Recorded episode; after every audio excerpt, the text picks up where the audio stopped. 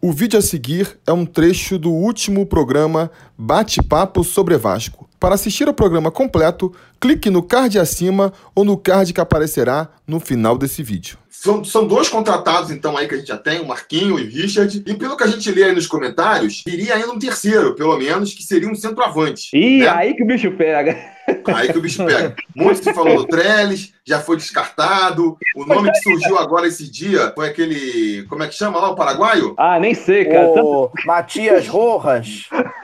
Ah, é esse? Não, não, é um nome mais complicado aí que eu esqueci agora. O pessoal ah, vai me lembrar é. aqui no. O cara é. joga na divisão, não sei da onde. Meu pai. Cara, é, Mas parece que já foi descartado também, né? Lá no Inog, não sei o que. É, isso aí, isso aí. O time é, da segunda -huh. divisão. Divisão da Alemanha. É. Leiscano, estão lembrando aqui.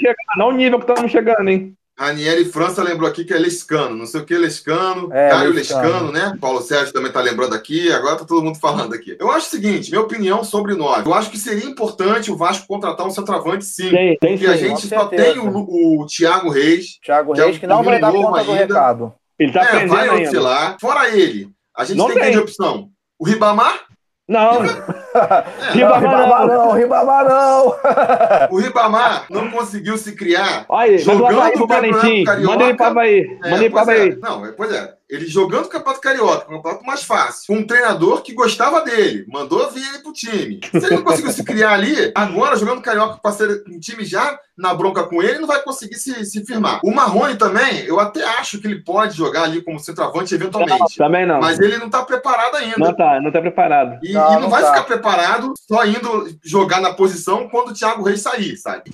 Essa tática que o Luxemburgo tá fazendo, eu acho ruim. Ou você assume que ele vai ser o centroavante e, e força ele ele, bota ele treinando de centroavante, entrando de centroavante, também, não faria. Thiago Reis.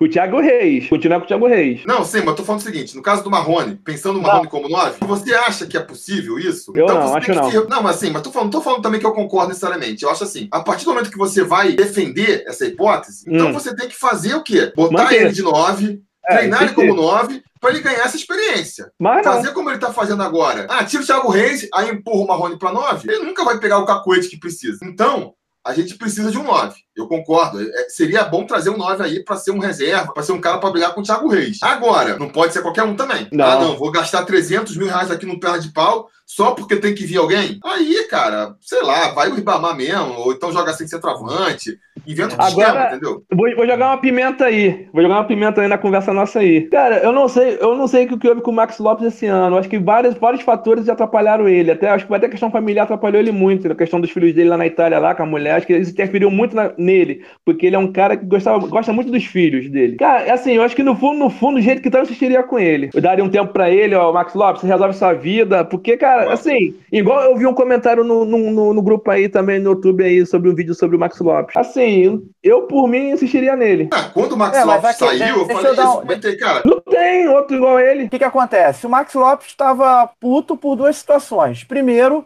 por causa dos filhos, né? Aquela questão familiar lá, aquela mulher lá, mulher do Icardi e tal, que não estava deixando ele ver os filhos. Isso aí, isso aí afetou muito.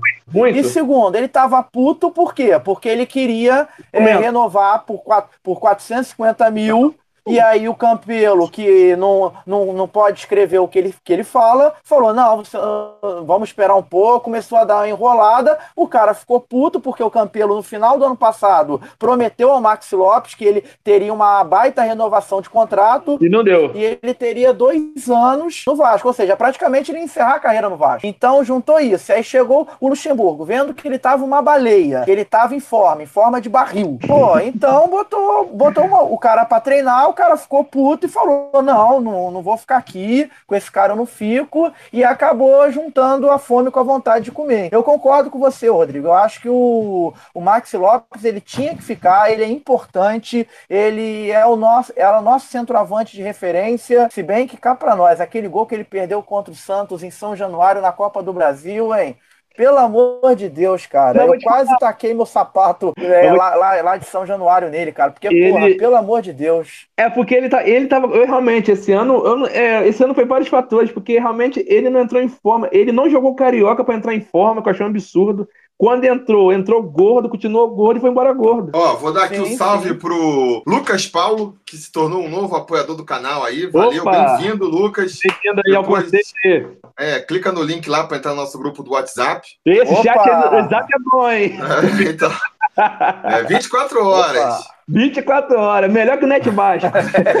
Agora, sobre o, o Max Lopes, eu concordo com vocês. Qual foi a minha, o meu sentimento quando ele saiu? Eu falei, cara, eu não fico triste, mas eu também não fico animado. Não, eu fico triste porque, porque, tipo, não tava fazendo falta, Ih. pelo que ele vinha fazendo esse ano, ele não tava fazendo falta. E se a questão foi um desgaste, que nem o Felipe tá falando aí, e a situação já tinha azedado mesmo, não tinha solução. Ele não ia voltar a jogar o que ele joga no Vasco. Então, não dá para lamentar a saída dele. Por outro lado, eu não comemorei também a saída dele por conta disso que o Rodrigo falou, cara. Quando ele saiu, eu falei: dificilmente a gente vai achar é um outro jogador que seja tecnicamente tão bom quanto o Max Lopes. Sem querer falar que o Max Lopes é craque aqui, não. Tô falando, dentro da realidade do Vasco, a gente tá vendo aí. Ele, é ele saiu. Ótimo. Quem são as possibilidades que estão aí? É o Paraguai que joga a segunda divisão da Alemanha, é Trellis, é aquele é o Henrique Almeida.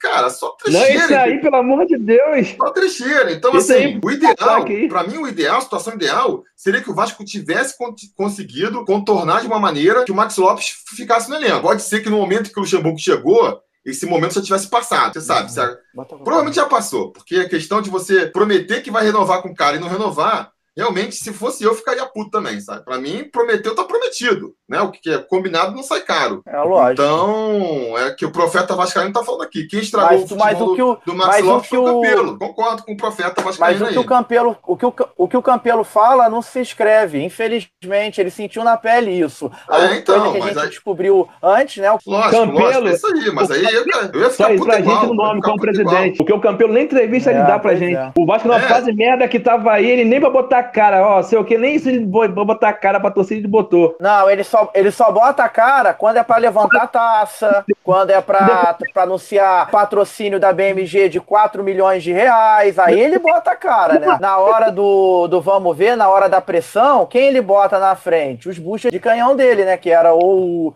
aquele Alexandre Faria e agora esse, esse estagiário aí, que nem disse o Tiru, né? É o ma maluco.